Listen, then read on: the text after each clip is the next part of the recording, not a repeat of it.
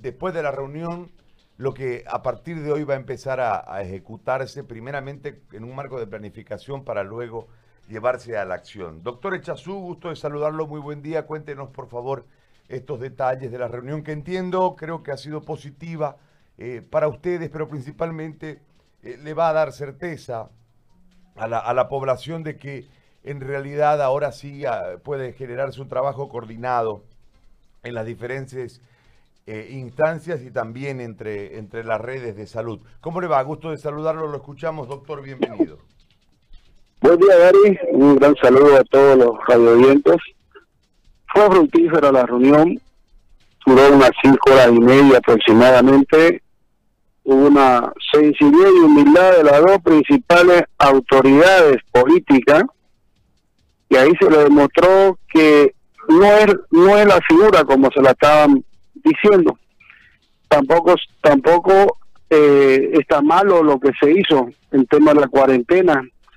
Se analizó que si no se hacía y no se aguantaba hasta ahora, hubiéramos estado en triple en el la línea de infectación, hubiéramos pasado con seguridad el tema de Ecuador, aunque ya estamos, ahí hemos demostrado varios casos que estamos entrando a ese problema de todo lleno recursos humanos, equipo y de seguridad.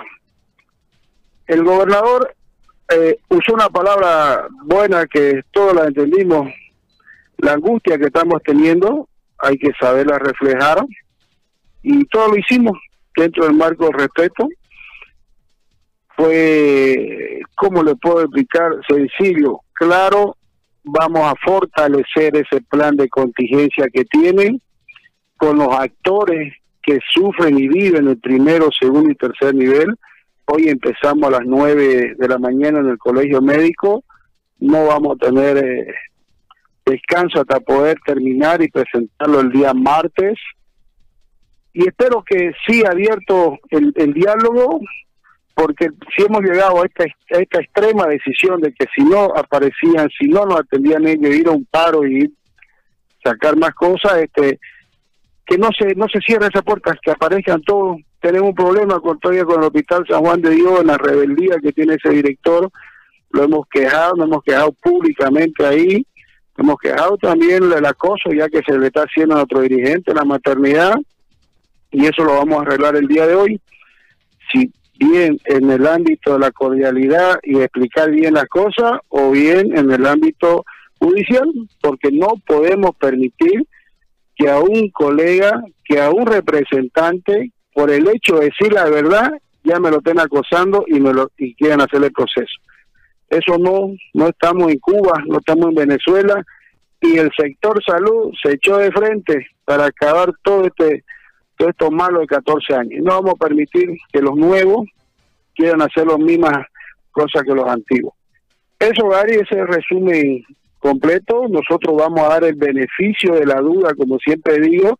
Hoy empezamos, hoy queremos máximo mañana terminar y fortalecer ese plan de contingencia, porque del lunes o martes, si se levanta la cuarentena, tenemos un millón de personas en las calles. En 15 días vamos a tener una ola grande de infectados, todas las personas que se cuidaron y que ahora necesitan salir a buscar el pan de cada día y el virus está en la calle, estamos en fase 4, eso es lo que no hay que olvidar. Y vamos a ver la misma imagen que vimos ayer o antes de ayer del, joven que llega al hospital con su con su madre en los brazos y termina falleciendo. Entonces puede puede habilitarse, puede habilitar cama, puede habilitar terapia, no se vaya a otro lado, venga, habilite este, este centro de 12 horas, puede hacerlo 24 horas, porque tienen edificios enormes como Elefante Blanco a medio uso. Entonces, ayer se dijo, se explicó, aceptaron y bueno, comprometieron que sus partes técnicas de ellos, de ambos equipos, tanto gobernación como municipio, iban a estar a las 9 de la mañana para empezar esta mesa.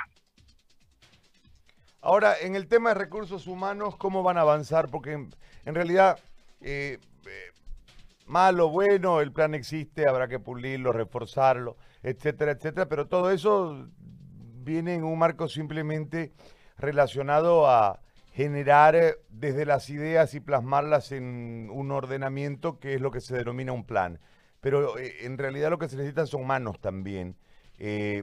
¿Cómo han quedado con el tema de los recursos humanos?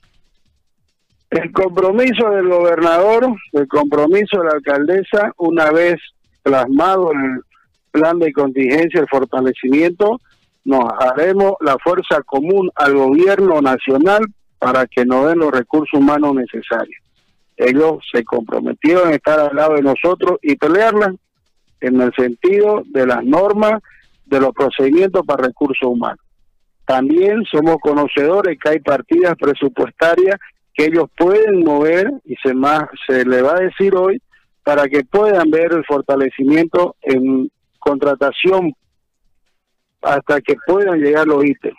Pero el numerador es recursos humanos, como usted lo dice y como venimos diciéndolo hace años, y nosotros vamos a hacer fuerza común, no podemos ser que sigamos eh, con este problema y el gobierno la vea de palco bien gracias y llegando, dando la vuelta a popularidad o queriendo amenazar y que no suelte un ítem más para la región más golpeada y del motor de Bolivia.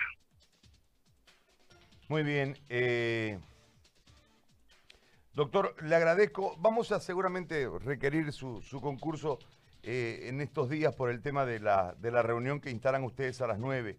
Yo le agradezco por esta, por esta entrevista y por los datos que le ha dado la población. Muy amable, gracias. Gracias y el agradecido soy yo.